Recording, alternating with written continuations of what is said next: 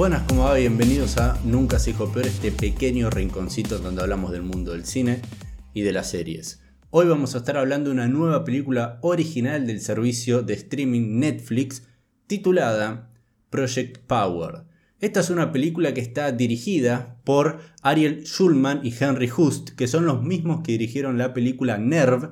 Esa película hace un par de años basada en un, en un servicio, en una aplicación en donde la gente era un, era un tipo de red social donde, de challenge y estaba protagonizada por Dave Franco y Emma Roberts. La verdad era una película entretenida, divertida, con varios, varios tintos, eh, tintes cómicos y se dejaba ver, la verdad.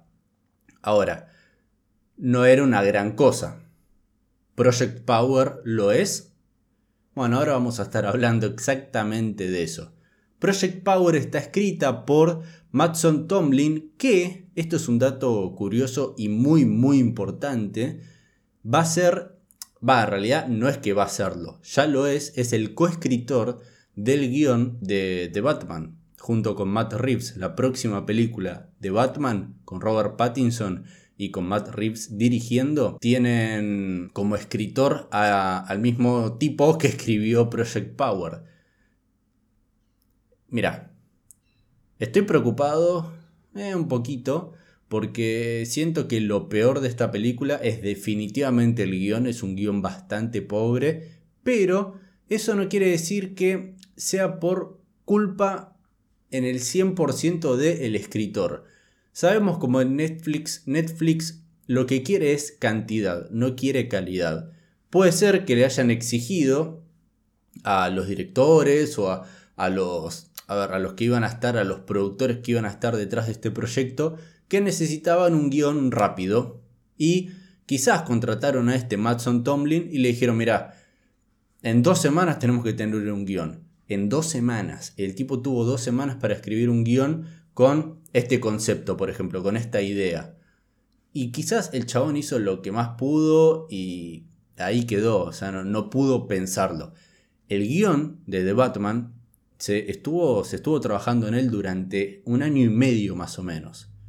Así que me parece que tiene un poquito más de, de trabajo ese que seguramente el que tuvo el de Project Power. Esta nueva película de Netflix está protagonizada por Jamie Foxx, Joseph Gordon-Levitt y Dominic Fishback.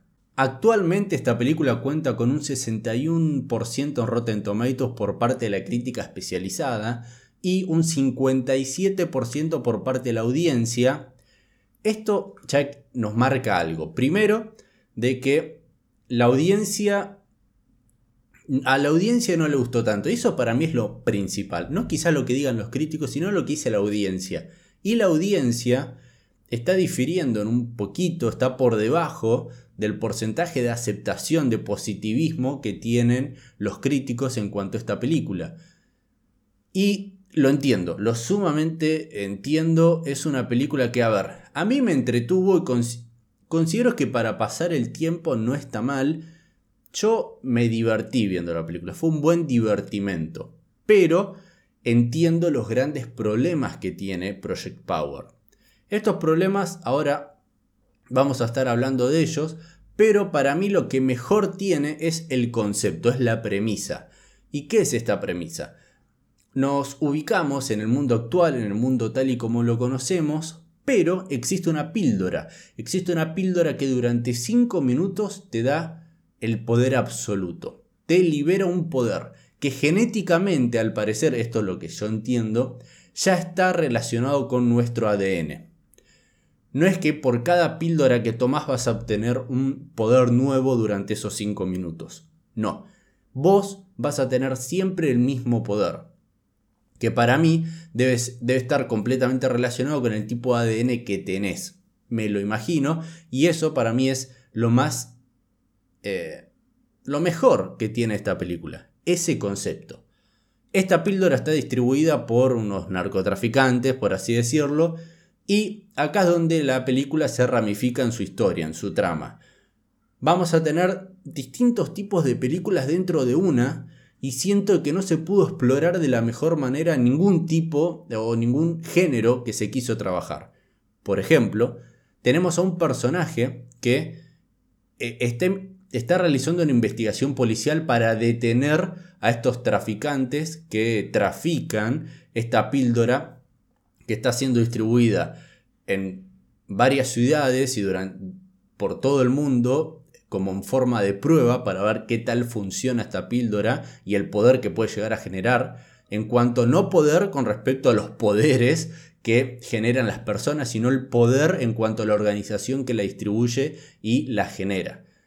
Y por otro lado tenemos una especie de película de trama Taken que es el personaje Jamie Foxx que está buscando a su hija perdida que en realidad fue secuestrada por esta organización criminal que distribuye la píldora. Que luego esta especie de trama Taken se va a convertir en una especie de road movie con otro personaje principal que hay en esta película, que es una adolescente, y también algo importante que va a influir en el guion y en la trama de la historia es la relación que va a haber entre el personaje de Jamie Foxx y la relación que hay con este personaje adolescente, cómo van a influir uno hacia el otro. Y además vamos a tener la historia o la profundidad que se quiere dar al personaje adolescente que para mí no tiene ningún sentido que esté en gran parte de la película. ¿Por qué? No, hablando sin spoilers, tiene sentido que aparezca en los primeros 25 minutos. Pero luego Jamie Foxx se topa con este personaje, obtiene una información que para él es importante y lo va a ayudar de cara a encontrar a su hija, pero después no tiene ningún sentido que este personaje adolescente se meta en, en este quilombo atroz que está ocurriendo en su ciudad. No, es que no tiene sentido. Además, es, es una niña. No, no tiene ningún peso no debería de tener ningún peso en la investigación por parte del policía, en la investigación por parte de Jamie Foxx en tratando de encontrar a la hija. Y ahí es cuando se siente vacío ese personaje que está ahí de relleno y que no aporta en sí nada. Quizás su historia y la profundidad que se le, que se le quiso dar estaba interesante, pero igualmente siento que no debería de haber formado parte de esta película que simplemente la historia debería haber sido centrada en la investigación policial y en hacer todo lo posible por parte de Jamie Foxx para encontrar a su hija y que luego se encuentren estos personajes en, el clímax de, de la película. Después, los efectos visuales son aceptables, no son una gran cosa, pero están bien logrados, pero el gran problema, el gran problema para mí, que puedes tener un guion que en sí es súper conocido y utilizado en millones de películas, puedes tener problemas con un personaje que en realidad no encaja muy bien en la historia, pero tenés eso y además tenés un concepto muy interesante que es en sí como una especie de mezcla de Limitless con el género superhéroes que está tan utilizado hoy en día y que es en sí el género más exitoso, tenés ese buen concepto, tenés un guion que quizás no funciona muy bien, pero si podés brindar excelentes secuencias de acción, muy bien filmadas, atrapantes, visualmente increíbles y bellas, y que no sé, que, que, te generen algo, que te transmitan algo, nerviosismo, si tenés eso y si podés formar esas escenas de acción, que la película en sí es una película de acción y de ciencia ficción, pero si no podés realizar un gran trabajo en este tipo de escenas y terminás generando escenas que no transmiten mucho y dan la sensación de que se quisieron filmar de manera rápida, veloz y listo. Y terminar la película lo más pronto posible y que ya esté en el servicio de streaming ya. Dentro de un mes esto tiene que estar. Es una lástima porque la verdad es que estas escenas de acción no son atrapantes, a veces no se logran entender eh, del todo, están muy mal filmadas, no hay un gran trabajo de coreografía, y creo que si se pudiese haber trabajado muy bien en este apartado, teniendo en cuenta que quizás el guion no es lo mejor, creo que como lo hubiese podido recibir la audiencia hubiese sido mejor. Pero bueno, y ustedes ya pudieron ver esta película, la van a ver y si la vieron, ¿qué opinan? Yo considero que es una película que en sí entretiene por más que tiene varios defectos, que para mí lo que mejor tiene es este concepto, la idea del mundo en el cual nos vamos a estar adentrando y creo que si se, no sé, si se cambia el director, si se puede conseguir un mejor guionista o se, en sí se le puede dar un poquito más de trabajo a la película, mayor tiempo de elaboración, se pueden realizar varias secuelas sin la necesidad de traer a los mismos actores, a los mismos personajes,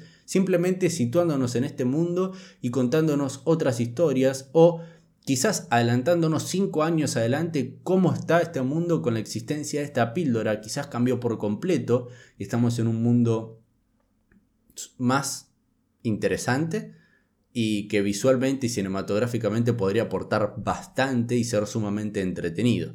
Así que bueno, muchísimas gracias por haber estado del otro lado, escuchando y viendo este, este video, esta crítica en particular. Y saben que me pueden encontrar en Instagram como nunca se dijo peor. Y que si están acá en YouTube, por favor, y si les gusta el contenido que realizo, se suscriban y pónganle me gusta a este video. Y saben muy bien que nos podemos volver a encontrar en un próximo episodio.